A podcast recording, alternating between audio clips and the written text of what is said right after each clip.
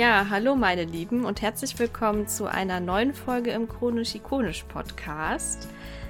Wie meistert man das alltägliche Leben trotz chronischer Erkrankungen? Wie kann man es schaffen, die eigenen Wünsche und Ziele zu erfüllen und dabei dennoch die eigenen Grenzen zu beachten?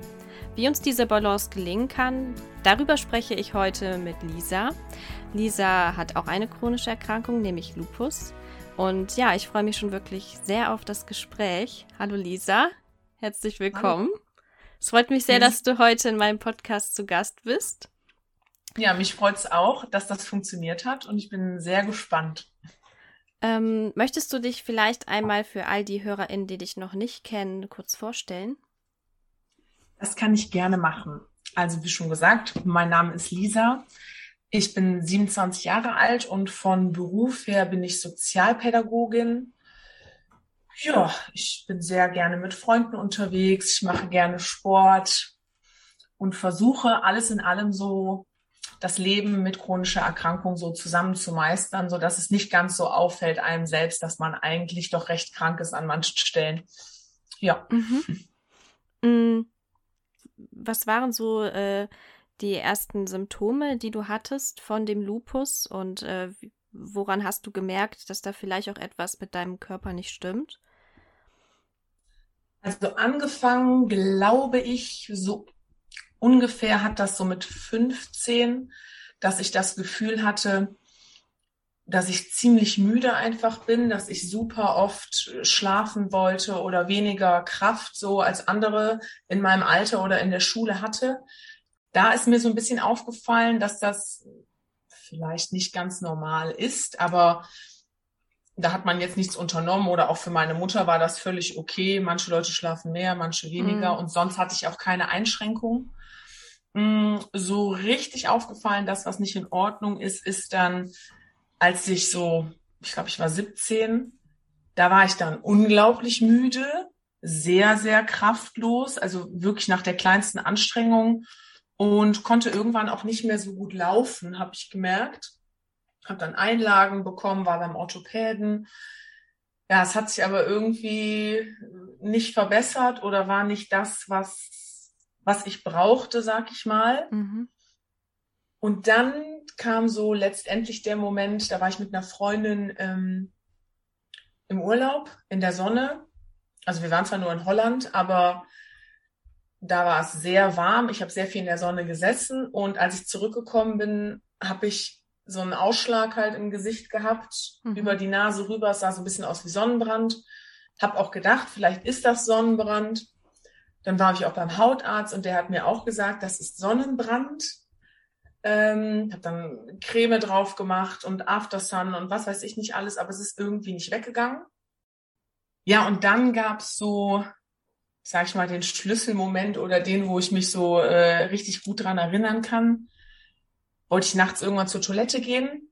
Das hat nicht ganz funktioniert, weil ich nicht mehr auftreten oder einfach überhaupt nicht mehr von selber aus diesem Bett aufstehen konnte habe das dann irgendwie mit Händen und Füßen wahrscheinlich auch auf dem Boden kriechend mhm. gemacht, um zu meiner Mutter irgendwie äh, zu gehen oder zu kriechen und ihr dann mhm. zu sagen, dass das jetzt irgendwie gar nicht mehr gut ist mhm. äh, und ich überhaupt nicht mehr laufen kann. Ja, dann waren wir beim, beim Arzt am nächsten Tag und dann habe ich mich ganz, ganz schnell äh, in der Notaufnahme gesehen quasi, mhm.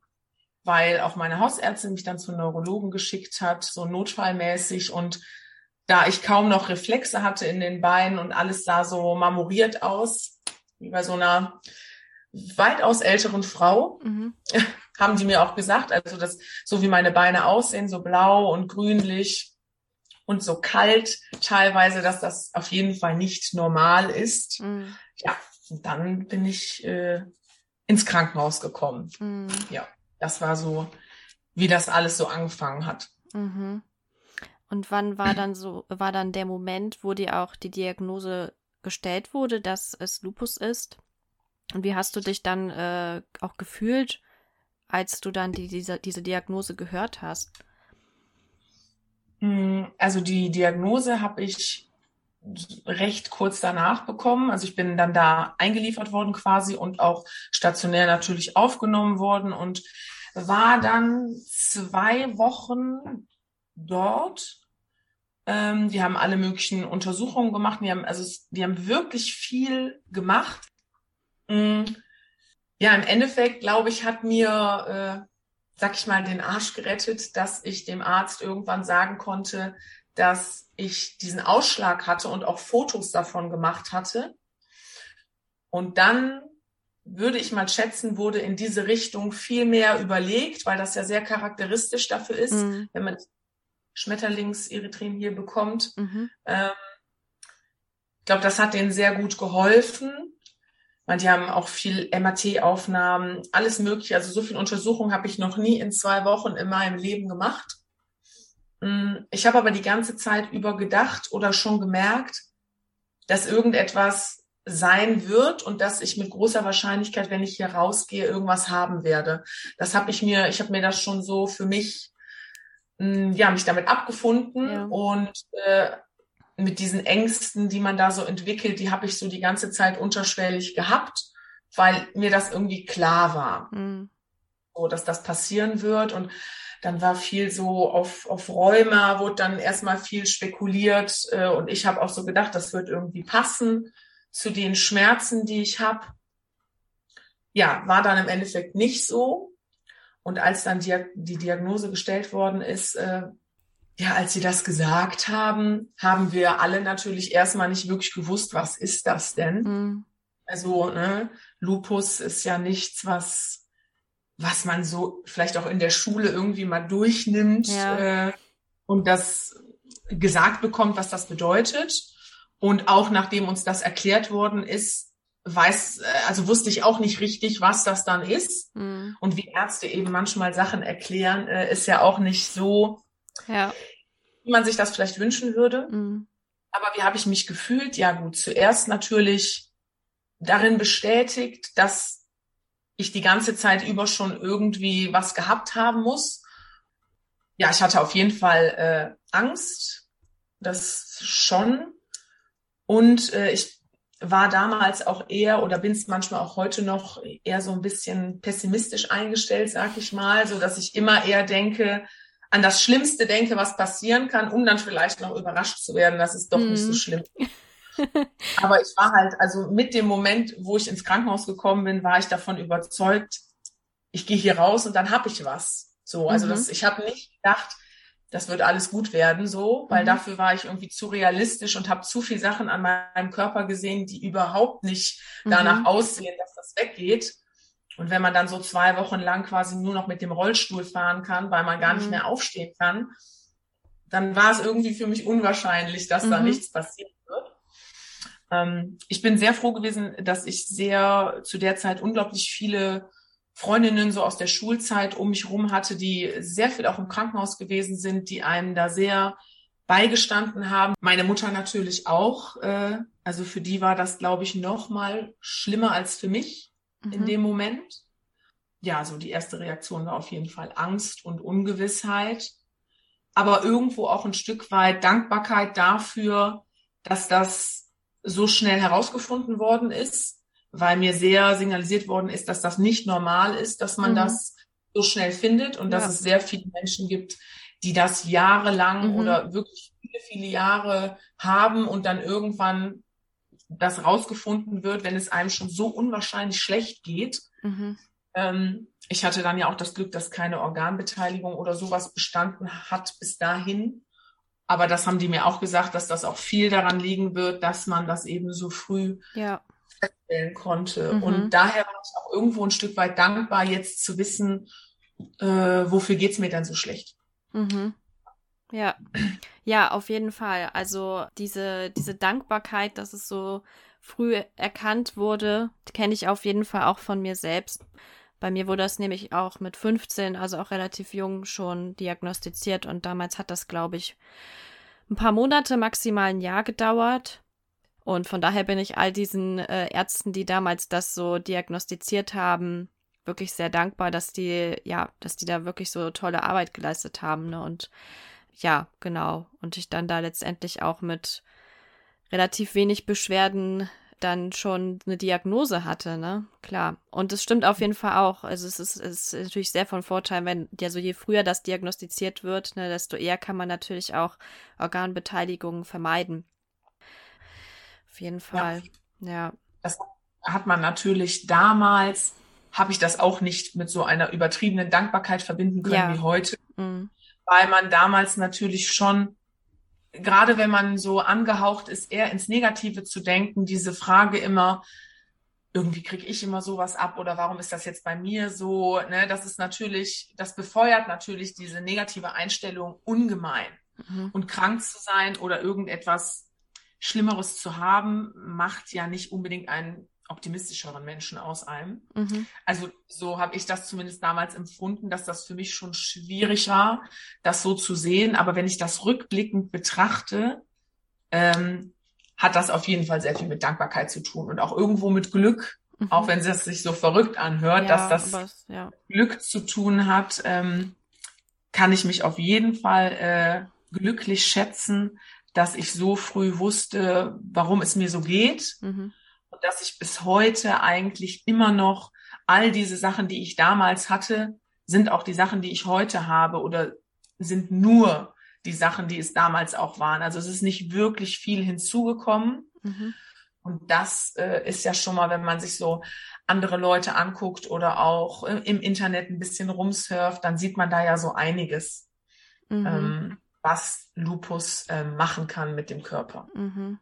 Ja. ja, es ist ja total vielfältig. Und äh, ich glaube gerade auch, dass es wirklich jedes Organ an sich betreffen kann. Das macht es auch so schwierig, das vielleicht auch zu diagnostizieren. Oder oft sieht es vielleicht eher nach einer anderen Erkrankung am Anfang aus und so weiter.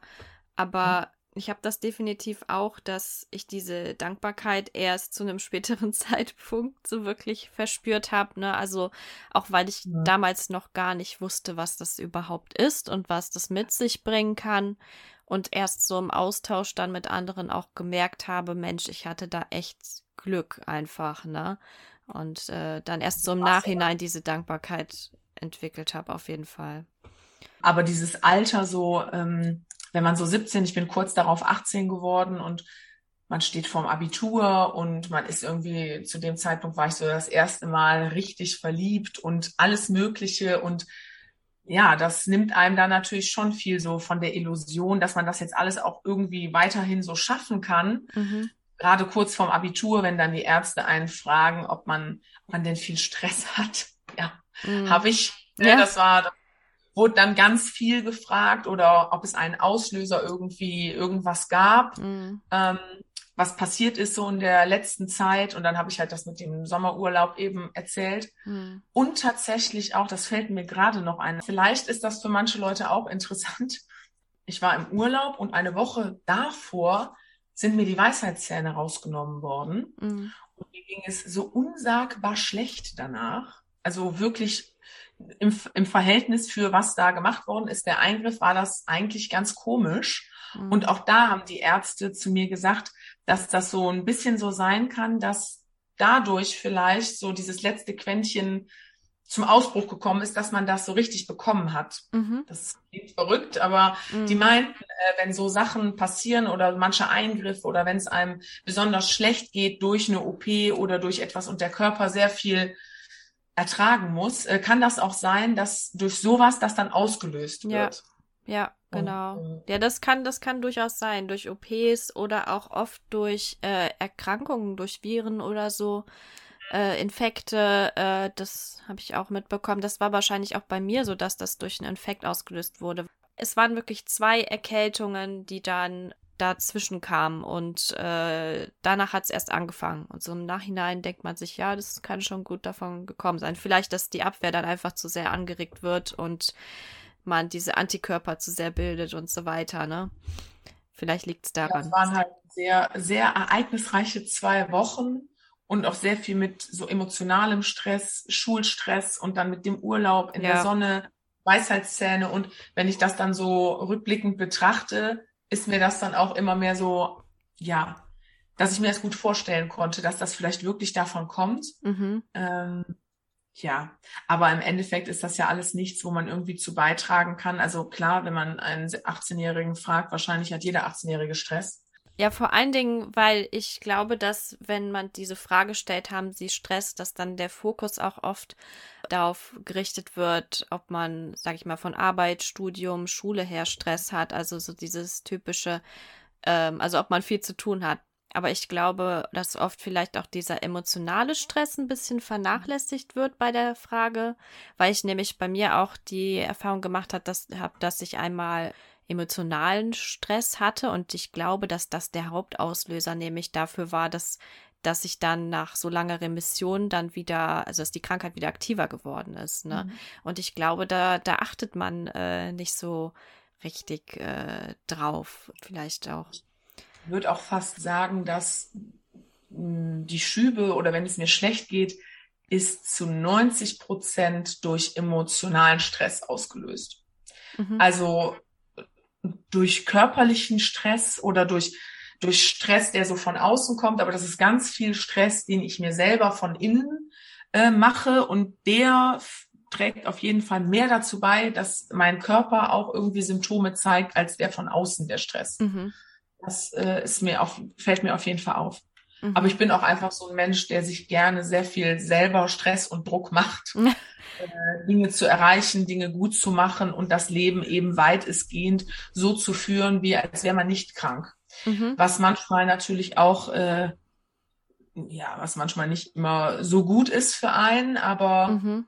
irgendwie habe ich mir das so damals schon so, als ich ähm, diese Diagnose bekommen habe, so ein bisschen für mich selber entschieden, dass ich so weit es geht oder so lang es geht, alles so weiter wie bisher machen möchte und erst dann, wenn es nicht mehr geht, mich auch komplett so verhalten will, als wäre ich krank. Mhm. Das hat nicht unbedingt äh, immer funktioniert, äh, aber ich denke doch, äh, es war auch kein schlechter Weg, so zu machen. Natürlich habe ich auch Glück, dass ich das eben so machen kann, weil desto mehr man eben krank ist oder desto mehr mhm. Symptome der zeigt, kannst du dir das irgendwann nicht mehr so aussuchen. Mhm. Ob du alles machst und ob du dann mal einmal einen schlechten Tag hast und den in Kauf nimmst, wenn mhm. danach 20 schlechte Tage folgen, mhm macht man das auch nicht mehr. Ja. Da wären wir wieder bei dem Dankbarkeitspunkt, den ich auf jeden Fall ganz groß äh, immer versuche für mich hervorzuheben, dass das mhm. nicht normal für jeden ist, mhm. der das hat. Ja, ja. ja. Ähm, also nun sprechen wir ja heute über so das alltägliche Leben auch mit einer chronischen Erkrankung und da wird man natürlich wie du schon sagtest, immer wieder vor diese Herausforderungen gestellt, die eben gesunde Menschen nicht haben. Und äh, man muss da eben lernen, diese Balance auch zu finden, was du ja gerade auch schon angesprochen hast. Und ähm, man stellt sich dann auch immer die Frage, wie schafft man es denn eben trotz dieser Erkrankung seine eigenen Wünsche und Ziele vielleicht auch zu erreichen und gleichzeitig aber auch Grenzen zu beachten. Äh, wie ist das bei dir? Inwieweit schränkt dich da der Lupus auch im Alltag ein und wie gestaltest du dann diesen Alltag? Und äh, wie schaffst du es auch eventuell, diese Balance zu halten? Mhm. Mm. Also so die, die normalen oder die klassischen Einschränkungen, die ich meistens habe, kommen, würde ich sagen, zu mindestens 50 Prozent durch die Müdigkeit. Also das, das ist so das Hauptsymptom, was eigentlich jeden Tag da ist und was auch mit sehr wenig Dingen veränderbar ist. Also es gibt wenig Sachen, die ich tun kann, um diese Müdigkeit gar nicht zu empfinden. Also nur viel schlafen, ja, hat da leider meistens nicht den Effekt und oftmals sogar, wenn ich zu viel geschlafen habe, dann fühle ich mich noch schlechter. Also das ist leider nicht so. Von außen sagen ja dann viele Leute, da muss man mal früher ins Bett gehen, da muss man mehr schlafen, aber das ist ja jemand, der chronisch krank ist und der eben auch mit Müdigkeit so zu kämpfen hat, der weiß, dass das nicht die Lösung ist. Mhm. Das ist aber so die Haupteinschränkung und dann dadurch auch Schlafstörungen habe ich auch, seit ich äh, Lupus habe, vermehrt oder hatte das vorher eigentlich nie. Ja, das auf jeden Fall. Und was, was die, das zweite Hauptsymptom quasi ist, ähm, die Gelenkschmerzen, die eigentlich immer irgendwie vorhanden sind, aber auch halt in so Schüben kommen und gehen. Manchmal ist das auch drei Wochen lang, dass mir überhaupt nichts weh tut. Und dann ist das wieder zwei Wochen lang so, dass es mit jedem Tag immer schlimmer wird. Hm. Also das ist auch manchmal äh, so ein bisschen an Ereignisse oder an Sachen, die ich gemacht habe, gekoppelt, auf jeden Fall, aber halt auch nicht immer. Mhm. Sprich, auch dieses sich nur hinzulegen, nur auszuruhen, führt auch nicht dazu, zumindest bei mir nicht, dass ich gar keine Schmerzen habe. Mhm. Mhm. Ja, und so vielleicht auch interessant, ähm, was durch den Lupus für Sachen hinzugekommen sind oder wo ich glaube, dass ich das vielleicht nicht hätte, wenn ich den Lupus nicht hätte, ist auf jeden Fall ähm, seitdem diese starken Migräne, Kopfschmerzen oder Migräne an sich. Da hatten mhm. wir ja auch schon mal drüber gesprochen, dass das mit der Aura, wo du ja auch in einem Podcast drüber erzählst, ja. habe auch angehört. Mhm. Deshalb, ähm, weil das auch sehr wenig Leute so richtig kennen und die meisten Menschen mit Migräne eben Migräne verbinden und nicht, dass man vielleicht schlechter sieht mhm. oder so. Aber ähm, das ist auf jeden Fall, seit ich die Erkrankung habe, dazugekommen, dass Migräne mit Aura besteht und dass meine Speiseröhre quasi dadurch angegriffen ist. Ich würde sagen, von den Medikamenten kommt das. Mhm. Ich weiß es nicht genau. Aber meine Ernährung lässt einfach überhaupt keinen Indiz dafür übrig, äh, dass das dadurch kommt. Also deswegen würde ich sagen, kommt das davon. Mhm. Ja. Und was gibt's noch für Einschränkungen? Also meistens sind es die Gelenke, an so, an so Eckpunkten ist das meistens so, oder dass die Gelenke so versteifen und dick werden. Das habe ich auch teilweise, mhm. meistens in den Händen. Ja, aber das sind alles so Dinge, die irgendwann weiß man das halt, dass die da sind. Ich merke, wenn ich den ersten Schritt mache aus dem Bett, merke ich, ob das alles da ist oder nicht. Mhm. Und dann muss man halt gucken, dass man den Tag irgendwie so damit rumkriegt. Und wenn man es halt nicht bewältigen kann, was alles so ansteht, dass man dann schaut, dass man es eben reduzieren muss. Oder was dann bei mir auch manchmal dazu führt, dass man sich eben krank melden muss auf der Arbeit. Mhm. Äh, ja, aber das sind so die Einschränkungen, die ich habe. Genau. Dann hast du gefragt, äh, was ich tue, um äh, trotzdem so Ziele oder am normalen Leben teilzunehmen, richtig? Mhm. Ja, genau. Äh, also ähm, wie du es dann schaffst, ähm, deine Ziele oder Wünsche zu verfolgen, wenn du vielleicht auch merkst, dass äh, ja, dass du gerade nicht so fit bist, auch, ne? Also da, das ist ja auch so ein bisschen das Thema für mich oder das Hauptthema für diesen Podcast so gewesen. Wie gehe ich damit um, habe ich mir halt überlegt und was tue ich, ähm, um mein Leben weitestgehend so zu führen, wie ich es führe. Und da ist mir als erstes das Schlagwort eben vorausschauendes Denken und organisiert und Struktur. Das sind so Sachen, die bei mir ganz groß äh, geschrieben werden. Mhm. Ich bin auch froh, dass ich, bevor ich äh, eine Diagnose bekommen habe, das eigentlich genauso gemacht habe. Also dass ich immer schon auch mit 14 irgendwie sehr organisiert und gewusst habe, was will ich machen, was mache ich in zehn Tagen. Also das war zum Glück nicht so, dass die Erkrankung alles umgeworfen hat.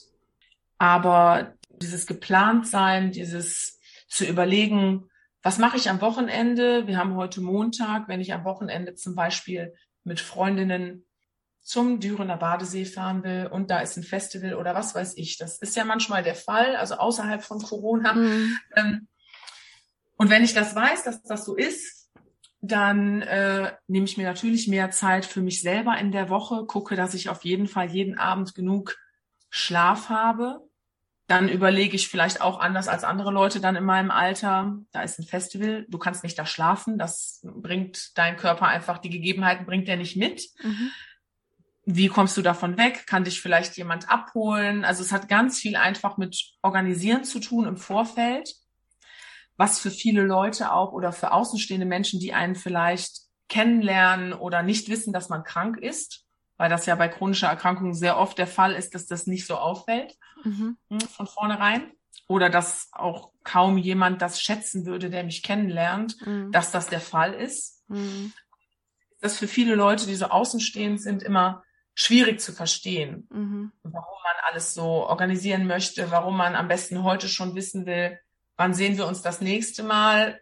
In zehn Tagen, perfekt, schreibe ich mir in den Kalender. Mhm. Das mache ich halt. Ich habe einen Kalender für Freizeit, für Arbeit, für Privates, für alles. Mhm. Und das erleichtert mir ungemein, ähm, an allem teilnehmen zu können einfach. Mhm. Oder zumindest zu wissen, da will ich teilnehmen, das möchte ich unbedingt machen. Dann muss ich woanders was einsparen. Mhm oder kann diese Verabredung nicht wahrnehmen und legt die dann halt auf eine andere Woche. Und das äh, erleichtert mir eigentlich alles, muss ich sagen. Mhm. Da habe ich einen guten Weg für mich gefunden, dass man trotz dieser Erkrankung nicht, also dass es kaum eine Sache gibt, von der ich mich irgendwie ausgeschlossen fühle oder die ich nicht machen kann. Gibt es mhm. natürlich auch, aber ähm, das sind wenig Sachen. Mhm. Ja. Mhm. Ja, das ist natürlich auch immer so ein bisschen abhängig davon, wie die Symptomatik ist oder die, die, ne? Das stimmt auf jeden Fall. Ähm, also ist es, ähm, wenn ich das jetzt so richtig rausgehört habe, bei dir auch so, dass du, wenn du jetzt wirklich äh, etwas ein paar Tagen geplant hast, schon im Vorhinein schaust, äh, wie du dich am besten darauf körperlich vorbereitest, ne? Mm, ja, ja. Mhm. Das zum einen und zum anderen hilft es natürlich sehr, wenn man äh, Leute in seinem Umfeld hat oder auch Freundinnen in seinem Umfeld hat, die A wissen, man ist krank. Mhm. Das habe ich, als ich die Diagnose bekommen habe, die ersten Jahre habe ich das nicht so gehandhabt, dass mhm. ich das so frei gesagt und erzählt habe. Da war mir das immer sehr wichtig, dass das eben nur die Leute irgendwie wissen, die man auch wirklich kennt und die das was angeht, sag ich mal, und nicht die ganze Schule, mhm. so quasi. Ähm, aber heutzutage merke ich sehr, wie wichtig das ist, dass die Freundinnen, mit denen man viel macht, eben das wissen und dass, mhm. wenn ich denen schreibe, heute geht es mir nicht gut, dass die nicht fragen, warum denn mhm. oder was ist denn? Das ist natürlich jemand, dem du das nicht sagst, mhm. der fragt dich, warum geht's dir denn schlecht? Mhm. Und wenn ich meinen Freundin schreibt, heute geht es mir körperlich nicht gut, dann sind das die wenigsten, die dann fragen, warum. Gibt natürlich auch welche, die vielleicht nicht so viel Wissen darüber haben oder die auch Schwierigkeiten haben, mit sowas umzugehen. Das gibt es ja immer. Mhm. Ähm, aber neben dieser Organisiertheit hilft es auf jeden Fall sehr, offen mit Leuten darüber zu sprechen, das zu sagen. Oder zum Beispiel ich gehe mit einer Freundin oft äh, freitags nach der Arbeit zum Sport oder abends zum Sport zusammen und die weiß, ich muss erst nach Hause und dann lege ich mich oft ins Bett. Mhm. Dann schlafe ich eine halbe Stunde und dann habe ich so viel mehr von meinem Tag mhm. und den ganzen Abend, äh, wenn ich das gemacht habe. Mhm. Das ist für, für Leute, die das nicht wissen, nicht verstehen, natürlich ganz unverständlich, wie man irgendwie mit 27 eine halbe Stunde ganz dringend um halb fünf schlafen muss, mhm. damit man danach was machen kann. Mhm. Aber wenn man das den Leuten erzählt, äh, ja, mhm.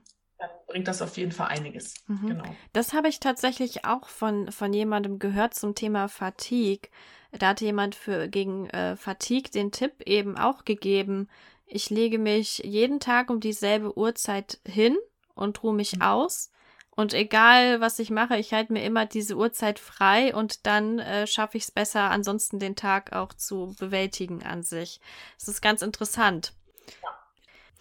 Ja. ja. Also ich, unter der Woche mache ich das auch nicht. Also unter der Woche hätte ich auch nicht die Zeit mhm. dazu. Ja, das kenne ich. Hinzulegen, wann ich mich hinlegen will. Mhm wo ich auch, also das klingt so negativ, aber auf der anderen Seite bin ich auch super froh, ähm, dass ich ganz normal bis jetzt, seit jetzt fast sechs Jahren arbeiten gehen kann und das mhm. mache und das auch auf meine Arbeit keinen großen Einfluss nimmt, meine Erkrankung, oder die mich nicht hindert daran, die Dinge zu machen, die ich da eben machen muss. Das ist auch ein sehr sehr großes Gut und etwas, wo ich auch weiß, dass das nicht für immer vielleicht selbstverständlich sein wird. Mhm. Ähm, aber genau, unter der Woche mache ich das auch nicht. Aber freitags ist es oft so, wenn ich weiß, der Abend oder der Tag geht jetzt noch viel länger, als er eigentlich gehen würde, weil ich nicht um 10 Uhr schlafen gehen werde, weil ich noch was machen will, vielleicht um 10 Uhr, dann lege ich mich hin und das bringt mir sehr, sehr viel. Mhm. Ich mache das auch samstags oder sonntags, wenn ich weiß,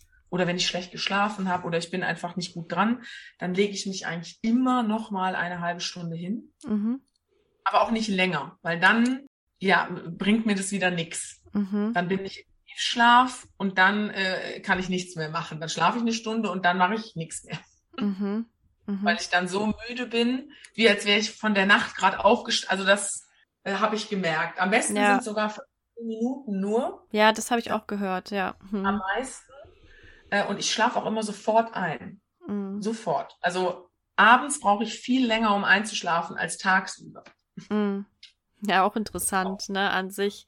Ja. Ähm, Du hattest ja auch schon äh, dieses äh, Thema offen mit der Erkrankung umgehen angesprochen. Ähm, die Erfahrung habe ich tatsächlich auch gemacht.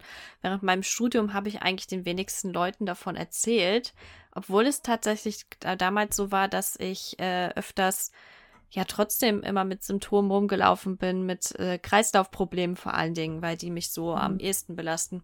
Und ja, dann im Nachhinein denke ich mir so, Mensch, wäre ich doch ein bisschen offener damit umgegangen und hätte das den Leuten auch erzählt. Äh, vielleicht wäre das auch ein bisschen äh, besser nachvollziehbar gewesen für die Leute. Warum nehme ich jetzt nicht daran teil oder warum schaffe ich das nicht? Oder äh, ja, warum gibt man sich auch einfach so, wie man sich gibt oder so? Warum ist man vielleicht nicht immer so energiegeladen und so, ne? Mhm. Und äh, da habe ich tatsächlich auch eine positive Erfahrung gemacht, als ich nämlich mein Praxissemester dann gemacht habe war es mir sehr wichtig, dass ich da nämlich erzähle, dass ich auch dann diese gesundheitlichen Probleme auch einfach habe. Und mhm. da habe ich eigentlich sehr gute Erfahrungen gemacht, dass die ähm, ja das einfach so angenommen haben und äh, ich weiß eigentlich nicht, wovor ich davor mal die ganze Zeit Angst hatte und warum ich das den Leuten nicht so erzählt habe. Auf jeden Fall habe ich da positive Erfahrungen gemacht und wenn ich gesagt habe, mir geht es gerade nicht so gut, haben die das auch einfach so angenommen äh, ja, dann durfte ich vielleicht auch mal früher nach Hause und habe dann wann anders eher gearbeitet oder sonst irgendwas. Ja. Und ich glaube, man, man denkt tatsächlich am Anfang, dass, keine Ahnung, dass irgendwelche negativen Reaktionen folgen werden oder man malt sich irgendwas Schlimmes aus oder die Leute verstehen das sowieso nicht und sowas denkt man sich dann alles, aber eigentlich braucht man davor, glaube ich, gar nicht solche Angst zu haben, habe ich den Eindruck, ne? Ja. Äh, für mich war immer wichtig, dass Leute mich nicht anders sehen, als sie mich vorher gesehen haben. Mhm. Also Leute, die einen kennen, dass das keine Veränderung im Miteinander gibt mhm. und dass dieses, dieses Mitleid oder auch, äh, ja, was hast du denn oder was ist denn, dass man das einfach nicht jedem immer so erzählen will. Mhm. Ähm, und sich dadurch manchmal noch kränker fühlt, weil man die rund um die Uhr irgendwie mit jemandem darüber spricht und ich habe das immer versucht, sehr klein zu halten, die Erkrankung einfach sehr wenig darüber zu sprechen und immer mich so ein bisschen leiten zu lassen davon, wie geht's dir im Moment und wie viel musst du dich damit befassen? Und wenn es dir gut geht, befasst du dich gar nicht damit. Also das war lange Zeit so ein Weg. Mhm. Und ähm, ja, weil ich immer schon jemand gewesen bin, der ja immer so vorneweg sehr viel Durchsetzungsvermögen und immer gerne, ich entscheide das und ich mache noch dies und noch jenes. Und viele meiner Freundinnen haben mich auch immer so, so ein bisschen als Mutter von allen gesehen. Mhm. Ähm, also so unter Freundinnen, wenn man irgendwie rausgeht und die, die da auf alle aufpasst und die einen einsammelt und sagt, jetzt fahren wir nach Hause und jetzt wird kein Alkohol mehr getrunken oder, oder, oder. Mhm. Und da habe ich ganz groß das Gefühl gehabt, so dass, dass ich Angst habe, dass mir das irgendwie genommen wird, wenn ich jetzt hier so verletzlich oder doch nicht so stark, wie es vermeintlich wirkt, gesehen werden könnte. Mhm. Was auch im Nachhinein äh, Quatsch war, aber für mich irgendwie damals so, ich möchte nicht, dass irgendwer mich anders sieht oder mich vielleicht auch nicht für ein Praktikum nimmt oder auch bei einem Job nicht einstellt, nur weil ich sage, wissen Sie, ich habe auch Lupus. Wissen Sie mhm. nicht, was das ist? Ja, googeln Sie mal und dann sagen Sie, oh nee, besser nicht. Ne? So, deswegen habe ich das auch am Anfang bei meinen Jobs äh, nicht gesagt. Mhm. Ähm, nur jetzt bei dem, wo ich jetzt arbeite, habe ich das gemacht, aber vorher auch nie. Mhm. Ja, ja, ja, bei mir, wie gesagt, ich habe das vorher auch nie gemacht und irgendwann, ähm, also als ich dieses Praxissemester gemacht habe, da war ich auch schon 23, 24 halt damals. Also vorher hatte ich, hatte ich nie so das Bedürfnis, das zu machen, weil mich die Erkrankung auch nicht eingeschränkt hat.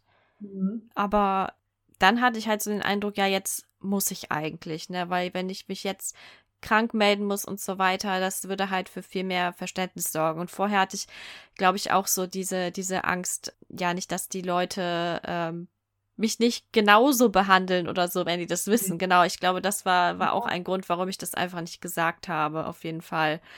Ähm, ja, genau.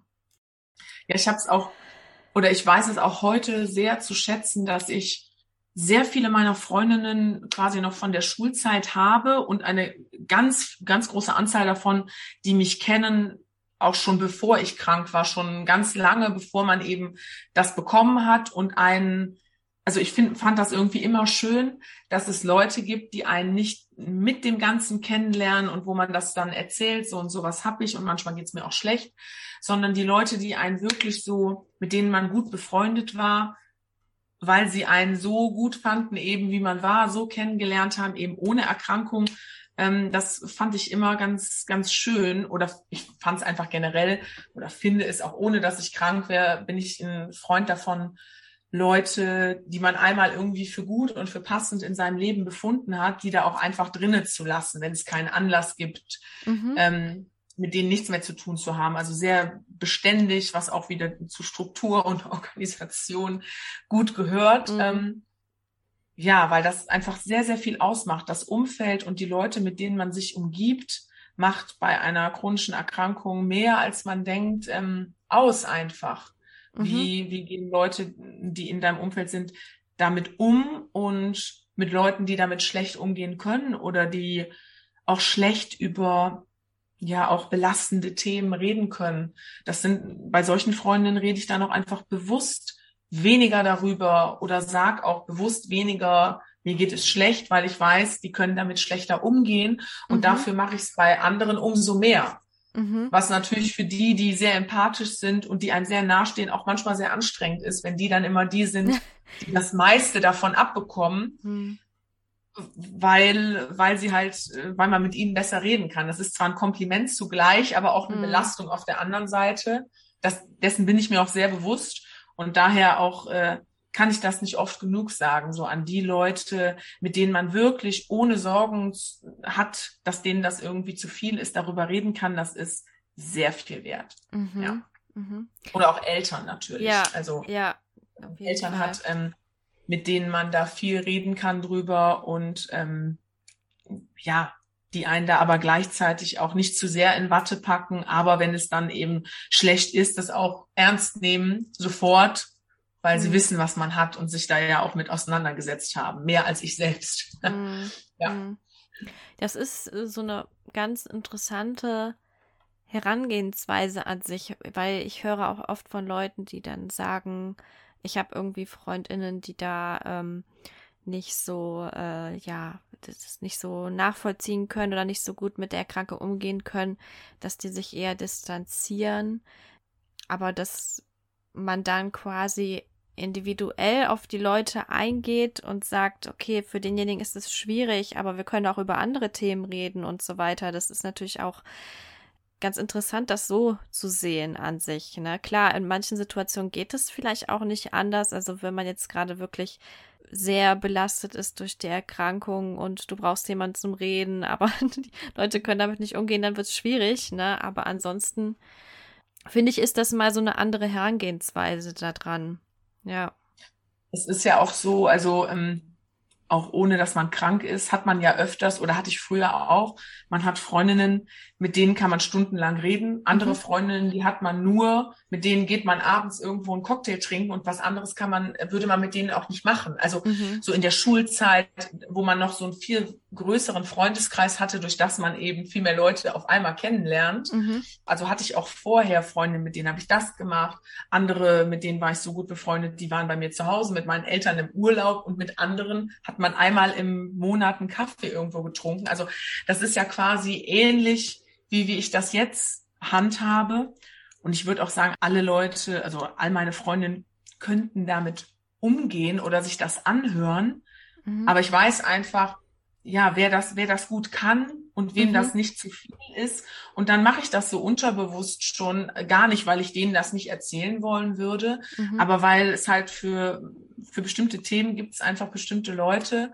Und ich denke, dass auch Menschen, die halt eben gesund sind, ihr Leben so ein bisschen danach handhaben, mit wem kann ich was gut machen und mhm. mit dem mache ich das dann auch. Mhm. Und damit fahre ich aber ganz gut.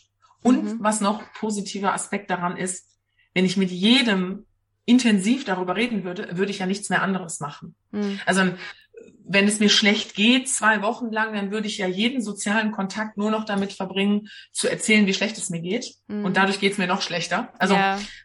auch so ein bisschen, wo, was für Gedanken habe ich, wie steuere ich meine Gedanken. Und wenn ich mhm. immer darüber rede, dass mir der, der Fuß weh tut, dann wird er wahrscheinlich auch nicht weniger wehtun. Mhm. Und ähm, daher habe ich auf jeden Fall da so meinen Weg mitgefunden, dass das ganz viel Sinn macht, das so zu handhaben. Mhm. Mhm.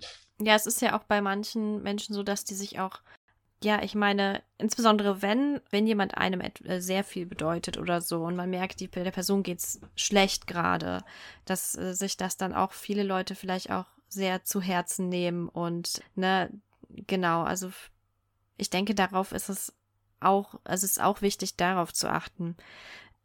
Ja, weil viele chronisch Kranke irgendwie oft auch sagen, ja, die anderen verstehen mich sowieso alle nicht und da eher so einen pessimistischen Blick drauf haben. Das ist mir schon öfters aufgefallen an sich. Und mhm. es ist, es ist, glaube ich, auch unheimlich wichtig, dann einfach die, ja, die Sichtweise von den Angehörigen auch anzunehmen. Also einmal, einmal versuchen, sich da hinein zu versetzen, immer auch, ne? Genauso wie die das natürlich auch, also wie die Angehörigen sich in chronisch Kranke äh, reinversetzen sollen, genauso sollten wir uns auch in die Angehörigen reinversetzen, würde ich sagen. Ähm, ja. Ich denke auch, dass mir manchmal ähm, den, den Job oder das Studium, was ich für mich damals gewählt habe, das habe ich ja gewählt, bevor ich äh, krank geworden bin mhm. quasi. Und in, in meiner täglichen Arbeit mache ich ja ganz oft, dass ich mit Leuten rede, die eine andere Sichtweise auf Dinge haben oder denen, die mit meinem Leben gar nichts gemein haben oder so, aber wo ich trotzdem halt schauen muss, was für einen gemeinsamen Nenner können wir finden, mhm. wie können wir eine Beziehung, wie können wir ein Gespräch aufbauen.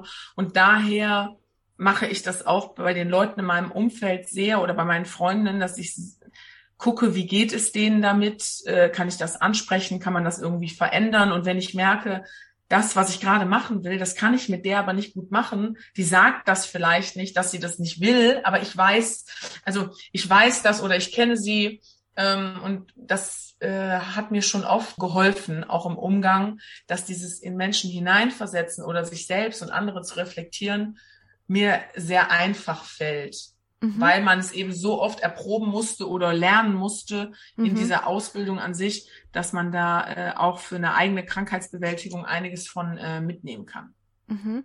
In welchem ja. Bereich arbeitest du? Äh? äh in einer Beratungsstelle, Beratungsstelle. Mhm. Ähm, für seelisch erkrankte Menschen. Mhm. Und ja, da mhm. habe ich ja ganz oft damit zu tun, dass die Leute, die vor mir sitzen, Anliegen haben, Probleme haben oder dass es denen auf, auf welchem Grund auch immer nicht gut geht. Mhm. Und dass man eben dann darüber spricht. Also sprich, ich führe selber sehr viel Gespräch hier auch über, über Leid auch und über Ungerechtigkeit, über, ja, über Probleme an sich. Und dadurch bin ich natürlich auch so ein bisschen erprobt darin und habe, wenn, wenn mhm. jetzt andere Leute auf mich zukommen oder Freundinnen, denen es schlecht geht, da eine andere Herangehensweise dran oder mich belastet das anders, weil ich damit irgendwie gelernt habe, umzugehen. Aber ich weiß, dass jemand, der überhaupt nichts mit sowas zu tun hat oder immer nur mit sich selbst konfrontiert ist, dass das für manche nicht so leicht ist, so empathisch zu sein. Und wenn jemand weint vor einem oder so, das mhm. muss man ja auch irgendwie können mhm. und aushalten wollen. Mhm. Und ähm, es gibt so einfach so ein paar Freundinnen auch bei mir, die ich habe, wo ich weiß, das fällt denen schwer und dann macht man das einfach nicht so. Mhm.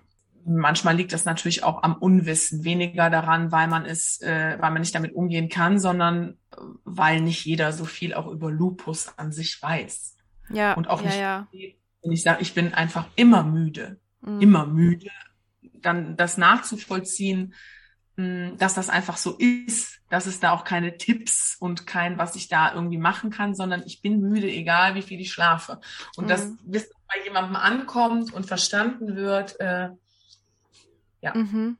Ja, ja, und dann, dann ist es ja auch oft die Schwierigkeit, dass diese Müdigkeit sich bei uns ja auch oft ein bisschen unterscheidet. Ne? Also die kann ja wirklich Also, dass es dann nicht unbedingt diese Müdigkeit ist, die man sonst so kennt, sondern auch noch viel stärker und so. Und es gibt dann noch verschiedene Abstufungen. Und das ist natürlich klar. Also, natürlich ist das für jemanden, der das so an sich noch nie hatte oder so, oder die Erkrankung nicht hat, auch nicht zu 100 Prozent nachvollziehbar, ne? Das ist auch immer wichtig dann äh, mit zu, zu bedenken. Die Leute können das eigentlich sowieso nie ganz verstehen, aber viele geben mhm. schon irgendwie meiner Erfahrung nach so ihr Bestes, das nachzuvollziehen. Ähm, vor allen Dingen, mhm. wenn das Leute sind, die vielleicht auch schon im Bekanntenkreis Erfahrung mit chronischen Erkrankungen haben, wenn es jetzt nicht mit ja. Lupus ist, aber wenn man halt so im, im alltäglichen, also Leben von Bekannten oder Familie mitbekommt, äh, dass da jemand krank ist, dann geht man natürlich auch mit neuen Bekanntschaften, die krank sind, dann ganz anders um, ne? Das stimmt auf jeden Fall auch. Mhm. Ja. Ja, also ich muss, äh, muss auch sagen, ich habe äh, auf meiner Arbeitsstelle auch quasi eine von meinen Vorgesetzten, die Frau ist, äh, hat auch eine chronische Erkrankung und das ändert natürlich auch einiges im, im Umgang oder wenn, wenn man sagt, mir geht's nicht gut, dass sie da irgendwie auch genauer nachfragt. Oder wenn ich mich krank melde, dann ist man ja auch schon so im Zugzwang zu sagen, ja, ich habe Grippe oder so oder ich habe mich übergeben. Wenn ich mich krank melde, dann schreibe ich, ich bin krank und ich muss da dann das auch nicht erklären, weil die meistens wissen, das liegt dann daran. Und wenn ich was anderes habe, dann sage ich das mhm. auch.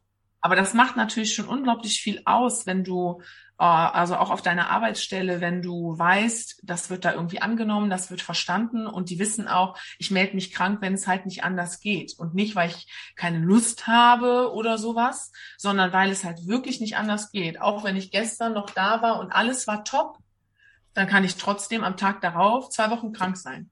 Also mhm. das, das ist ja auch schon mal eine schöne Erleichterung, wo ich auch glaube, dass das viel dazu beiträgt, dass man gut mit Erkrankungen umgehen kann, wenn diese Sache zum Beispiel gegeben ist. Und ich glaube, dass viele Leute das nicht haben. Mhm. Also viele Menschen irgendwo arbeiten, wo man das überhaupt nicht zur Sprache bringt, wo mhm. man vielleicht auch seinen Arbeitsplatz verlieren würde, wenn man sagt, so und so, ich bin eingeschränkt oder gar keinen Job erst bekommen würde. Mhm. Und das führt natürlich auch dazu, dass viele Leute das irgendwie so ein bisschen als Tabuthema oder eben nicht thematisieren ja, was eigentlich super schade ist, aber was leider auch heutzutage immer noch der Fall ist, dass mm. wenn man mhm. krank ist, das nicht so gewertet wird, wie wenn man nicht krank wäre mm. äh, mhm. und man als Mensch anders wahrgenommen wird. Mhm. Das denke ich schon so. Nicht von jedem natürlich, aber von vielen Leuten ist das äh, nicht gerne gesehen. Mhm. Also ja, ja. das habe ich ja auch so, zwar nicht so oft selber erfahren, aber zum Beispiel, wo ich vorher gearbeitet habe, war das zwar auch, wurde das thematisiert, aber war das nicht vereinbar einfach mit dieser Arbeitsstelle. Mhm. Und da wurde auch nicht groß Rücksicht drauf genommen. Und dann muss man halt für sich auch abwägen, dann lässt man das hier besser. Mhm. So. Ähm, aber auch solche Erfahrungen wird man halt leider irgendwie machen müssen. Mhm. Ja. Das ist, ja, das so. stimmt. Mhm. Ja. Nun ist es ja so, sage ich mal, wenn man es nicht schafft, irgendetwas zu erreichen an sich mhm. oder dass, dass, dass es dann auch zu Frustration führen kann, gerade wenn es aufgrund der Erkrankung dann passiert. Wie kann man es denn schaffen, dass man in solchen Situationen dann nicht den Mut verliert, dass man positiv in die Zukunft blickt? Was, was wären da so deine Tipps, die du vielleicht auch mitgeben kannst? Also vorneweg, ich habe das sehr oft auch selber nicht geschafft. Ähm, irgendwie Mut zu fassen oder äh, ja, mich irgendwie immer positiv zu bestärken. Das ist immer ein Wechsel und da musste ich sehr viel dran arbeiten oder bin ich immer noch dabei, weil ich doch ein sehr langes Pessimistenleben geführt habe, würde ich sagen. Ähm, also so bis ich, wie gesagt, so 22, 23, das hat bestimmt so lange gedauert, dass ich versucht habe, es so ein bisschen anders zu sehen und auch gemerkt habe, dass ich mir selbst oft im Weg damit stehe, dass ich von vornherein sage, es wird eh alles scheiße. So. Und das Sachen, das hm, ist ja auch so. Man kann sich natürlich auch manche Dinge nicht durch positives Sprechen herbeizaubern, aber mhm. man kann es schon begünstigen. Und ich habe handhab das meistens so, wenn ich jetzt zum Beispiel ein Ziel habe oder etwas, worauf ich hinarbeite. Sagen wir mal, mein Ziel ist es, ich würde gerne irgendwo anders arbeiten, zum Beispiel. Und dann finde ich immer wichtig, ich gucke dann immer, warum kann, erreiche ich dieses Ziel nicht? Liegt das daran an meiner Erkrankung oder hat, sind das andere Gründe? Und das muss man immer, finde ich, erstmal herausfiltern. Mhm. Und wenn man, wenn man sieht, das liegt an meiner Erkrankung, dann kann man natürlich, muss man gucken oder versuche ich, was könnte ich denn erreichen? Kann ich vielleicht ein anderes oder ein Teilziel davon erreichen oder kann ich das in zwei Jahren erreichen? Mhm. Wenn man zum Beispiel ein, ein neues Medikament ausprobiert und man hat vor, eine Reha wäre auch mal schön, dann ist es sinnvoll, das vielleicht auch in einem Jahr zu verlegen, dass man sich einen neuen Job sucht zum Beispiel. Mhm. Aber dann ist es ja nicht so, dass man dieses Ziel über Bord geworfen hat oder sagt, das kann ich nicht, sondern dass man einfach realistisch rangegangen ist und geguckt hat, passt das jetzt gerade und wenn nicht, wann passt das? Mhm. Also ich versuche immer sehr, ja, lösungsorientiert, aber eben auch realistisch da dran zu gehen und dann zu überlegen, ist das überhaupt möglich mit meinen Gegebenheiten und wenn nicht, muss ich es halt verändern. Mhm. So versuche ich das. Ich finde es auch auf jeden Fall wichtig, dass nur wenn man irgendwie eine Erkrankung hat, dass man nicht sagt, das Ziel und das Ziel, das kann ich jetzt nicht mehr erreichen. Auch ein gutes Beispiel, äh, es wird einem ja viel gesagt, ähm, wenn man auch gerade bei Lupus, bei Medikamenten, wenn man schwanger werden möchte zum Beispiel oder wird gefragt, wollen Sie mal ein Kind? Wie oft wurde mir das schon ge gestellt, diese Frage? Also fast bei jedem neuen Arzt, den man antrifft, wollen Sie denn mal schwanger werden? Gerade wenn man in dem Alter ist, wird das immer, immer mehr. Und wenn ich dann immer sage, ja, das ist so mit mein größter Wunsch, mhm. den ich gerne erfüllt hätte. Und noch bin ich auch davon überzeugt, dass das geht. Mhm. So das ist natürlich was, was, was ein Ziel ist, was man nicht immer selber beeinflussen kann. Aber ich finde wichtig, nur weil man eben Lupus hat, war das für mich nie die, die, dass das auf jeden Fall nicht geht. Mhm. Klar, wenn man viel im Internet liest und viele Foren, da sagt jeder was anderes. Aber das ist zum Beispiel so ein Ziel, da bin ich mir bewusst, das kann sein, dass das aufgrund meiner Erkrankung nicht möglich sein wird oder dass selbst wenn man ein Kind bekommt, dass ich dann mit der Quittung leben muss, dass es mir vielleicht danach viel schlechter geht, als es mir vorher gegangen ist. Mhm. Das kann ja alles passieren. Ne, mhm. Dass durch eine Schwangerschaft noch viel mehr Schübe oder auch Erkrankungen ausgelöst werden. Aber gut, dessen muss man sich einfach bewusst sein. Dann muss man überlegen, mache ich das oder nicht. Aber ich finde das immer ein ganz gutes Beispiel für ein Ziel, was dadurch wirklich erschwert wird. Mhm. Was man nicht mal nicht mehr so einfach wie andere Menschen erreichen kann. Mhm. Aber da versuche ich immer so im Moment zu leben und zu mhm. denken, jetzt gerade kannst du dir das vorstellen, also könntest du dir vorstellen, dich um ein Kind körperlich auch zu kümmern. Und solange ich das mit Ja beantworten werde, werde ich auch bei diesem Traum bleiben. Mhm. Und wenn ich natürlich irgendwann mal an den Punkt komme, dass ich sage, ich kann mir nicht vorstellen, dass ich auch nur einen Tag alleine mich um ein Kind kümmern kann, ja, dann ist das so. Mhm. Ähm, aber ich finde es immer wichtig zu überlegen, was gibt es dann adäquate andere Ziele, die man vielleicht erreichen kann. Was bei einem mhm. Kind schwierig ist. Also es gibt wenig andere adäquate Ziele, außer ein mhm. Haustier vielleicht. Aber mhm. das habe ich schon und das äh, ist auch nicht dasselbe wahrscheinlich. Ja, das stimmt. Ja, viele Dinge sind dann vielleicht auch so von der Situation mit abhängig, ne? An sich, insbesondere was die Frage auch äh, betrifft, auf jeden Fall, dass man sich fragen muss, kann ich das jetzt im Moment schaffen? Und wenn dann vielleicht ja. dieser passende Moment gekommen ist, dann kann man das eingehen. Aber wenn man ja, sag ich mal, das ist ja auch bei, kann man ja auch auf andere Ziele übertragen an sich. Ne? Wenn man jetzt gerade merkt, äh, ich würde das zwar gerne, aber ich krieg das einfach nicht hin, dann äh, klar, das ist natürlich auch super schwer, dann vielleicht zu sagen, das zögert sich noch weiter hinaus oder so, aber ähm, ja, es ist natürlich unglaublich wichtig, dann immer in der Situation und im Moment zu schauen, was kann ich jetzt überhaupt erreichen, ne? Und ähm, das ich so gut es geht zu nutzen. Ja, ich finde das auch immer an diesem Beispiel von, von äh, Schwangerwerden so prägnant, dass man ja am besten schwanger wird in einer Zeit, wo man schubfrei oder wo es einem lange gut gegangen ist. Und deswegen wird ja einem oft geraten, was dann auch wieder den Druck natürlich erhöht. Ja, am besten kriegen sie so früh wie möglich, so jung wie möglich und in einer Phase, wo sie eben noch nicht so krank sind. Das setzt natürlich wieder voraus, mhm. dass man gucken muss, dass seine Ängste und dieses Druckgefühl einen nicht übermannt, weil am besten jetzt, so ungefähr. Mhm. wird dann oft gesagt, ähm, und nicht zu lange warten damit, weil vielleicht geht's ihnen in fünf Jahren so und so und so und so und so. Mhm. Und das, äh, ja, das sind natürlich alles so Punkte, die man sich zusätzlich zum Kinderkriegen als normale Frau schon Druck macht, desto mhm. älter man wird, aber desto mehr man immer noch im Kopf hat, ja, am besten jetzt. Mhm. Weil jetzt fühle ich mich eigentlich ganz gut. Mhm. Und man wird ja nie wissen, fühle ich mich in 20 Jahren vielleicht ja. mal ganz schlecht. Das ist ja bei allen Zielen, die man so verfolgt oder alles, was man erreichen möchte, äh, kann sein, dass man jetzt etwas macht und schafft und irgendwann braucht man dafür Hilfe und, und mhm. kann das nicht mehr machen. Mhm. Ja, ja, auf jeden Fall. Insbesondere, was das ja, dass das Ganze natürlich auch noch ein bisschen schwieriger macht, ist, dass natürlich diese chronischen Erkrankungen oder Lupus auch gerade so eine Erkrankung ist, die ja insbesondere in jungen Jahren sehr aktiv ist und ja. äh, wo unsere Ärztinnen auch gesagt haben, ja, das ist dann so bis ja, ich sag's mal so, ab 40, ne, bis 50 geht das dann Ganze, das wird das Ganze wieder ein bisschen abflachen und so. Und man sich dann denkt, ja. ja. Ne?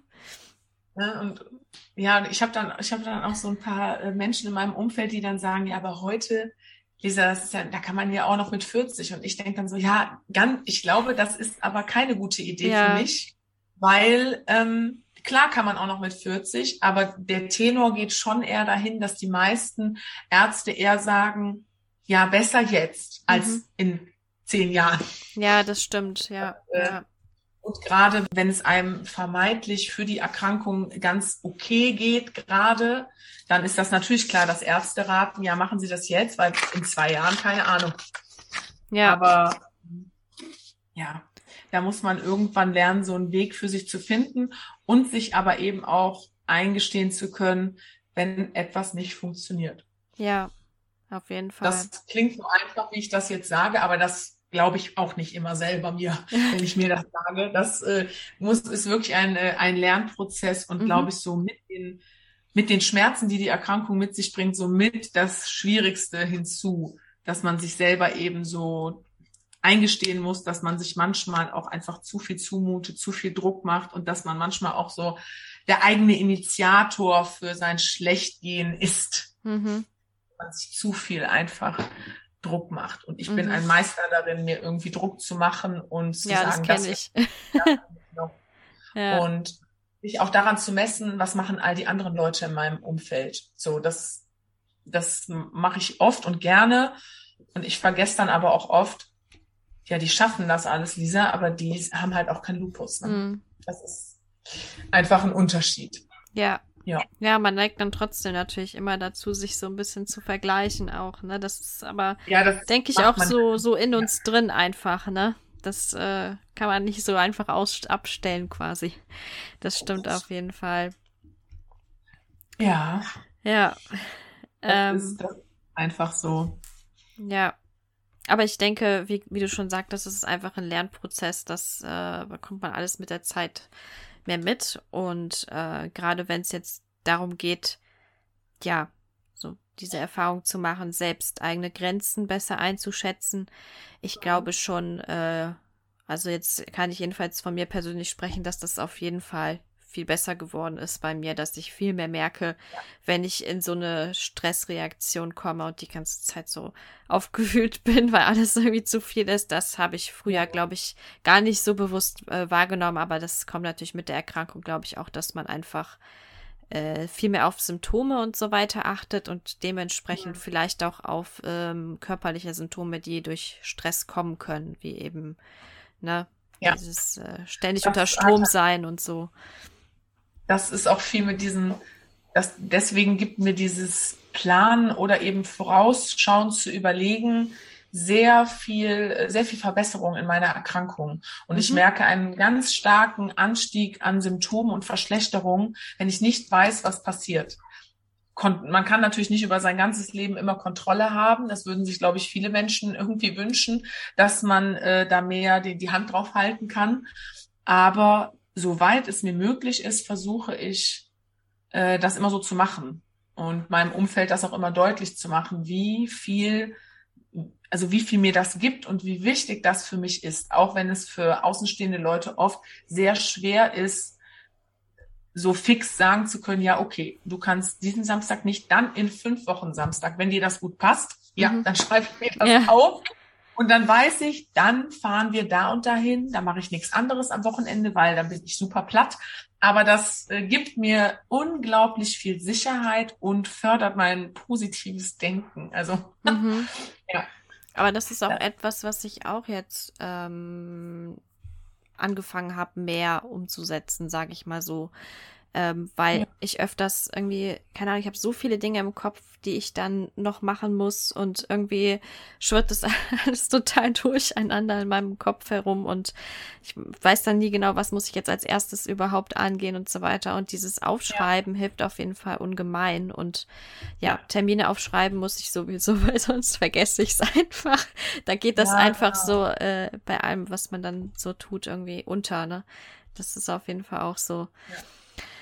Ja. Da, da fällt mir immer, ähm, also gerade bei Leuten, die äh, selber erkrankt sind oder so, da ist das oft einfacher, wenn man so sagt, ja, wann wollen wir das denn machen? Ja, dann und dann und dann mit Uhrzeit. Das haben wir ja jetzt auch so gemacht, also dass man sagt, schon Tage vorher, dann machen wir das. Hm. Aber ich habe auch so ein paar, so ein paar Leute in meinem Umfeld, das ist immer so, ich, das ist so der Satz, der triggert mich ganz stark, wenn jemand sagt, ja, wir können ja dann spontan gucken. Nee. Ja, nee.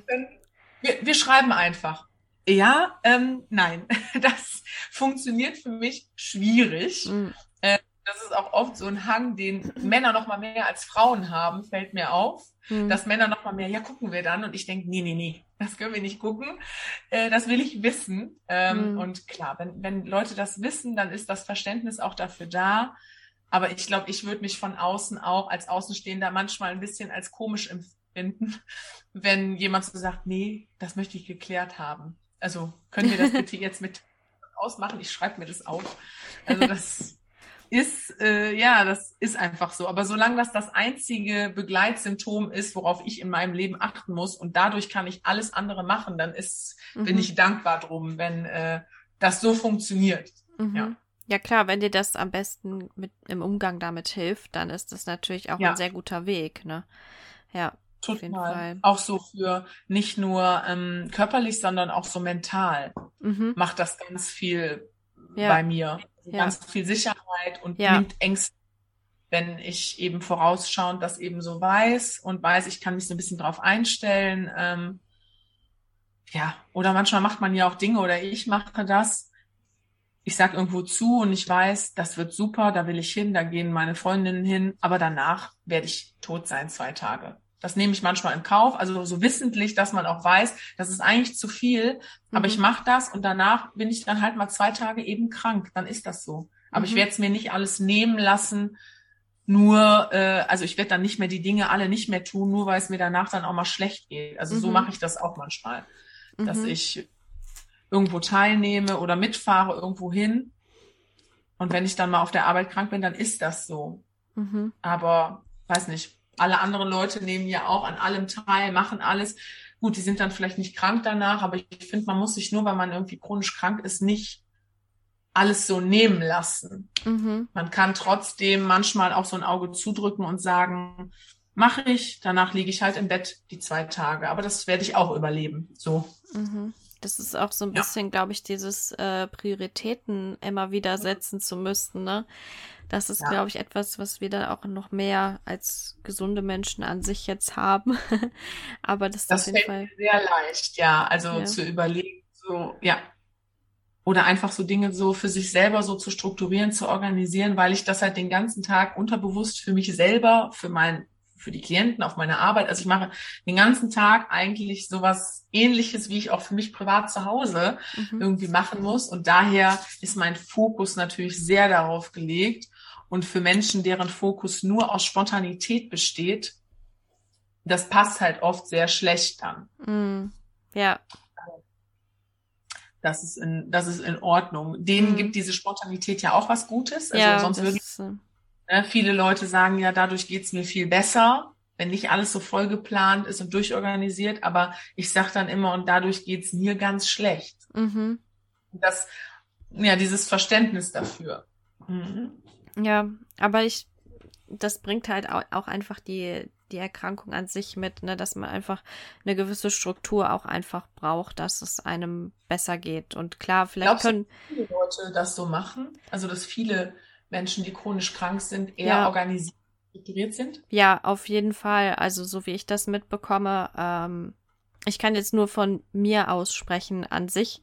Ähm, Mhm. Ich muss ja auch sehr viel einplanen, wenn es jetzt zum Beispiel darum geht, also ich habe ja auch einige Intoleranzen, ich muss dementsprechend, kann dementsprechend mir nicht irgendwo was zu essen holen oder so, ne? Mhm. sondern muss halt immer einplanen, habe ich noch genug zu essen da, wann muss ich was machen und dementsprechend kann ich auch nie so spontan sein an sich, ne? Wenn ich jetzt sage, Ja. so jetzt komm, wir sind jetzt mal den ganzen Tag unterwegs, ja, aber ich habe aber absolut nichts zu essen vorbereitet, dann kann ich das nicht machen. Das ist einfach so. Weil woher soll ich wissen, ob ich irgendwo was finde und ich kann ja den ganzen, ich kann ja auch nicht den ganzen Tag nichts essen zum Beispiel. Also solche Dinge. Nochmal, also du musst ja noch mehr darauf achten, weil ja noch viel mehr dranhängt. Also Mhm. Wenn das auch noch um dein Essen geht oder um deine Ernährung, es gibt ja viele Leute, die haben Sachen, die sie nicht essen können, die können nirgendwo auswärts essen und müssen das organisieren. Und das ist für andere Menschen ja auch immer so, wie du musst dein Essen mitbringen oder wenn man irgendwo zum Essen eingeladen ist, dann bringt man sein Essen mit. Also das Mhm. ist für viele ja auch unverständlich, aber eigentlich ist es total normal, Ja. weil jeder wird tun, wenn er es muss, dann Ja. esse ich ja nichts danach dann auf der Toilette ewig sitze. Mhm. Aber das, ja, das ist, glaube ich, so vielen Menschen nicht bewusst, dass das nichts mit eigener Einstellung zu tun hat, spontan oder nicht spontan zu sein, sondern auch ganz viel mit Gegebenheiten, die einfach so sind. Mhm. Ja. Ja. ja. das ist auch die Sache, das habe ich auch mitbekommen. Ich habe absolut kein Problem, wenn ich irgendwo eingeladen bin, mein eigenes Essen mitzubringen oder so, wenn das für die Mhm. Leute zu schwer umsetzbar ist oder so, ne? Vor allen Dingen, ich bin da noch wirklich auf der sicheren Seite, dass da nichts drin ist, was ich wirklich nicht essen kann, ne? Und Ja, von genau. daher, damit habe ich absolut kein Problem, aber manche Leute sind dann so, ja, aber wir würden dir ja schon gerne was zu essen machen, was kann und fühlen sich dann irgendwie schlecht und ich denke mir so, ich habe absolut kein Problem damit. So. Also, ne, das ist Ja, halt ich irgendwie. verstehe den Gedanken. Wenn Ja. ich wen einlade, Ja, finde ich das unschön, wenn jemand nichts bei mir essen kann, aber wenn jemand aus Krankheitsgründen seine Sachen mitbringt, dann würde ich nie darauf groß irgendwie den Schwerpunkt legen und noch irgendwie tausend Fragen dazu stellen. Vielleicht aber auch, weil man halt eben selber weiß, was es bedeutet, eben wenn man irgendwas hat. mhm. Aber das wäre dann für mich völlig normal, wenn jemand was mitbringt.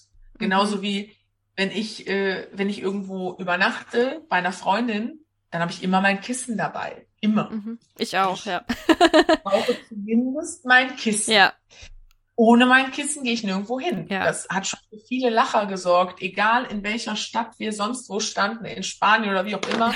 Lisa hat ihr Kissen unterm Arm, klitschnass geschwitzt. Aber das ist immer dabei. ja, Leute denken, aber da gibt's doch ähm, Kissen im Hotel. Ja, ich weiß. das aber, sind keine äh, richtigen Kissen. oder- Das ist nicht das Kissen, was ich brauche. ja, Oder dass, dass man vorher anruft im Hotel, was gibt's da für Betten? Wie groß ist das Bett? Ich bin auch noch sehr groß. Das Mhm. kommt noch hinzu und das muss man sich halt nicht fragen, wenn man eh überall schlafen kann. ja, Ne? ja. Aber das muss ich halt immer beachten.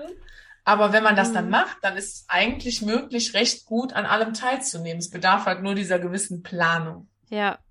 Ja. Nee, also das ist auch, wenn es jetzt auch abseits von Ernährung und so weiter ist, das ist auch etwas, was ich schon mitbekommen habe, dass viele mit einer Erkrankung das auf jeden Fall machen, auch gerade weil man, ja, also keine Ahnung, weil man, man braucht genug Schlaf, man, Ja, ja. äh, wie gesagt, genug zu essen, alles, das ist, das sind, das sind alles Dinge, Medikamente, genau. Das ist halt auch so eine Sache. Wenn du jetzt unterwegs bist und jemand sagt, äh, und, du willst vielleicht irgendwo anders schlafen, das geht natürlich auch nicht, weil wenn du die Medikamente nicht dabei hast, kannst du nicht mal spontan irgendwo anders übernachten. Ne? Das ist ja auch so eine Mhm. Sache. Ähm, also das sind so Dinge, die muss man einf einfach alle mit einbeziehen. Von daher, Spontanität ist für uns schon schwierig. Ne? Das, das ist schwer umzusetzen. Ja. Ja, aber ich finde, also ich, das ist so ein Thema, wenn man das so ein bisschen für andere Menschen mehr verständlich und sichtbar macht, dann muss keiner verstehen, was für eine Erkrankung ich habe. Also das muss, damit muss sich keiner für mich, außer er will es, komplett auseinandersetzen. Aber da so ein bisschen hineinzuversetzen, dass das aus den und den Gründen Ja. eben so ist, dass man so und so handelt, Ich glaube, das würde sehr viel verändern im Umgang mit jemandem, der eben chronisch krank ist. Und eben, wenn jemand versteht, dass das ja dazu führt, dass ich all die positiven Dinge des Lebens eben trotzdem machen kann, dass ich das mache, damit ich teilnehmen kann an allem und dass ich das ja. nicht mache, weil ich es hasse, spontan zu sein. Mhm. Also die Frage stellt sich mir halt einfach gar nicht, ob ich nicht auch mal gerne eine Woche spontan angehen würde. Mhm. Weiß ich nicht, kann ich gar nicht beantworten. Ja. Habe ich in meinem Leben selten gemacht. Ich auch, ja. Mhm. Und bevor ich eben krank geworden bin, war ich auch jemand, der strukturiert war. Da habe ich zwar zu Hause gewohnt, da ist das eh immer noch mal was anderes. Da mhm. plant man sich nicht alles so, weil man ist ja nie allein. Mhm. Also, ne, wenn meine Eltern da waren und man ist irgendwie 13, dann hast du ja auch nicht jeden Tag was vor. Mhm. Aber ähm, jetzt so, seit man alleine wohnt, äh, plant man sich schon die Dinge irgendwie mehr. Aber mir gibt das auf jeden Fall so viel Positives und äh, ja, deswegen werde ich das wahrscheinlich auch nicht ändern. Ich kann es auch nicht ändern. Mm. Also mm. dann wird es mir einfach viel schlechter gehen. Ähm, und dann kann ich nirgendwo mehr teilnehmen. Also mm. auch auf nichts Spontanes mitkommen. Ja, weil, eben, ja.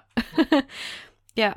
Ja, es ist dann, glaube ich, auch einfach wichtig für die, sage ich mal, Menschen um einen herum einfach nachzuvollziehen. Ne, wenn ich das jetzt nicht so mache, geht's mir schlecht. So. Punkt. Und dann ja. ist, und dann muss man das so akzeptieren, ne?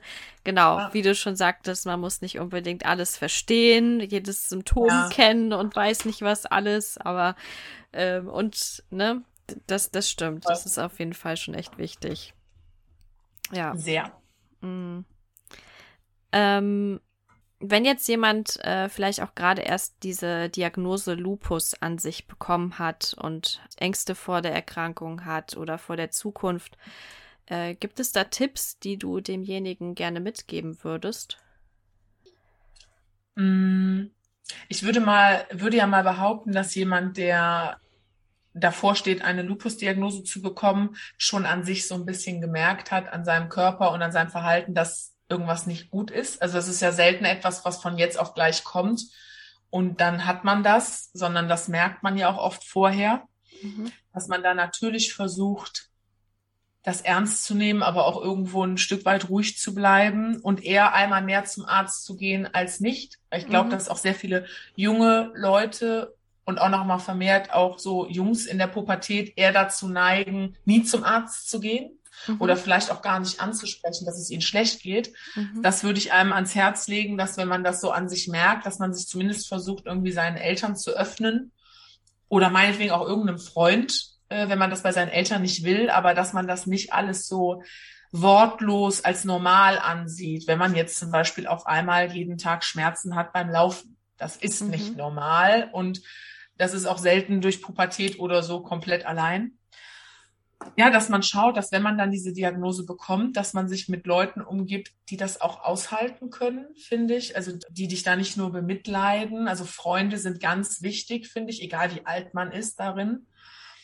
Dass man viel nachfragt, wenn man was nicht versteht bei Ärzten, würde ich auch, habe ich früher auch weniger gemacht, aber würde ich jedem ans Herz legen, dass man das tut, mhm. weil man sehr dazu neigt zu sagen, ja, habe ich verstanden, habe ich verstanden, aber man versteht in dem Moment der Diagnose sowieso nichts gefühlt, mhm. weil man erstmal damit umgehen muss, mit dieser Tatsache an sich, ich bin krank. So. Mhm.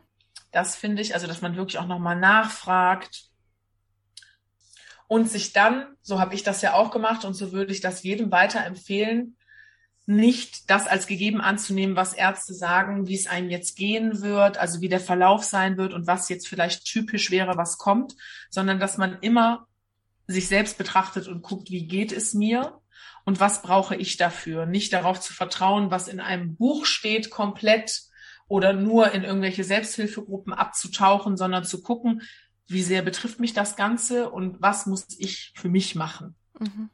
Und erst eben, wenn man das Gefühl hat, das reicht nicht, ich brauche Leute, die auch erkrankt sind, die mir da Tipps geben, ich brauche da mehr, dann finde ich, ist das eine gute Lösung. Aber wenn man das Gefühl hat, ich will das vielleicht gar nicht so mit 17 komplett als mein Hauptthema werden lassen, mhm. dann soll man es nicht machen. Also ich, wenn ich mir jetzt vorstelle, ich habe ein Kind und das ist ja auch nicht unwahrscheinlich, dass dieses Kind eventuell Lupus haben könnte dann, das kann ja sein, mhm dann würde ich äh, sehr viel darauf geben, mein Kind entscheiden zu lassen, wie sehr möchte es sich damit befassen. Weil irgendwann kommt das. Irgendwann befasst du dich zwangsläufig mehr mit deiner Erkrankung, glaube mhm. ich. Ja.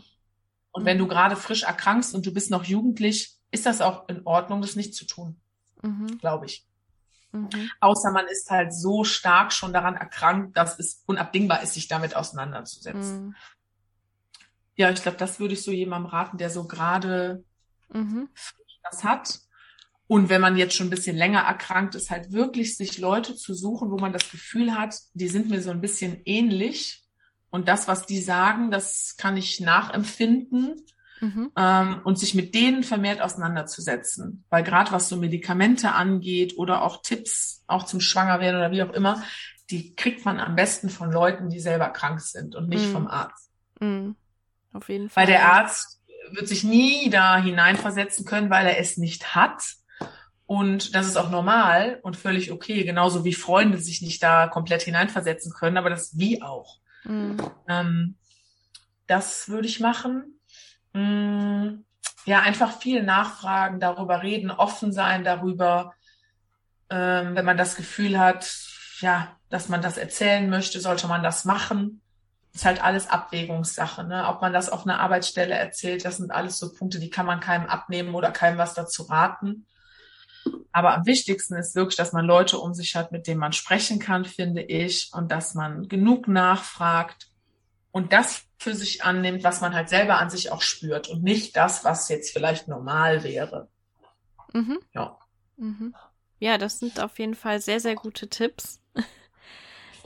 Ja, ich habe versucht, zu überlegen, ähm, wie habe ich mich damals gefühlt und was hätte ich ja. damals für mehr machen sollen mhm. oder was hätte ich genauso, würde ich wieder so machen. Mhm. Und ähm, ja, dieses völlige Nicht sich damit auseinandersetzen, würde ich jetzt heute nämlich auch nicht mehr so tun, mhm. sondern so Stück weit, was zu einem passt schon. Mhm. Das habe ich früher nicht gemacht, aber das würde ich rückblickend so betrachten, mhm. dass das, glaube ich, besser gewesen wäre.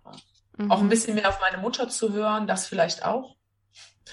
so, was die so gesagt hat oder das, die hat es einen Ticken ernster einfach genommen als ich oder mehr an sich rangelassen als ich. Und das äh, würde ich, glaube ich, auch, wenn ich jetzt nochmal irgendwie irgendwas bekommen sollte, dass man da auch mehr zuhört, was andere dazu sagen und nicht nur auf, wie ich damit umgehen will, guckt mhm. weil das ja auch andere Leute betrifft und auch für dein Umfeld einfach schwierig ist. Mhm. Mhm. Wenn ja. man ein Kind, das dann so krank irgendwie auf ja. einmal ist. Und so quasi von jetzt auf gleich. Also das war ja zwar ein, ein Prozess, der sich so abgespielt hat, aber trotzdem, glaube ich, hat meine Mutter bis zum letzten Moment nicht gedacht, dass das jetzt dabei rumkommt. Also das glaube ich nicht. Mm. Die ist positiver als ich. Mm. ja, also ich glaube, ich kann mich da voll gut hineinversetzen, auf jeden Fall. Also ich denke, die, die Tipps hätten mir auch sehr geholfen in dem Alter. Gerade wenn man so mitten in der Pubertät die Diagnose bekommt.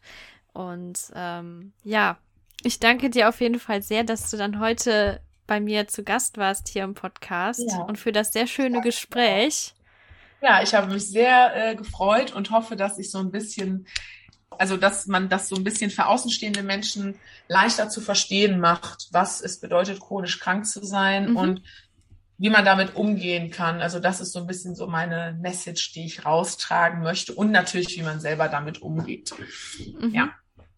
Genau, ich freue mich auf jeden Fall auch sehr, dass ich das machen konnte und mir hat es auch Spaß gemacht. Äh, und wenn es nur einer Person irgendwie äh, hilft, ähm, das, was ich gesagt habe, dann habe ich schon viel erreicht. Mhm. Ja. Ja, so sehe ich das auch auf jeden Fall immer. Äh, kann ich nur unterschreiben. Wunderbar. ja. Dann danke dir. Ja, genau. Ich danke dir und danke auch euch, dass ihr heute ähm, zugehört habt bei diesem sehr schönen Gespräch. Und nächste Woche gibt es dann natürlich ein weiteres Interview, wieder am Freitag. Und bis dahin, lasst es euch gut gehen. Eure Juli.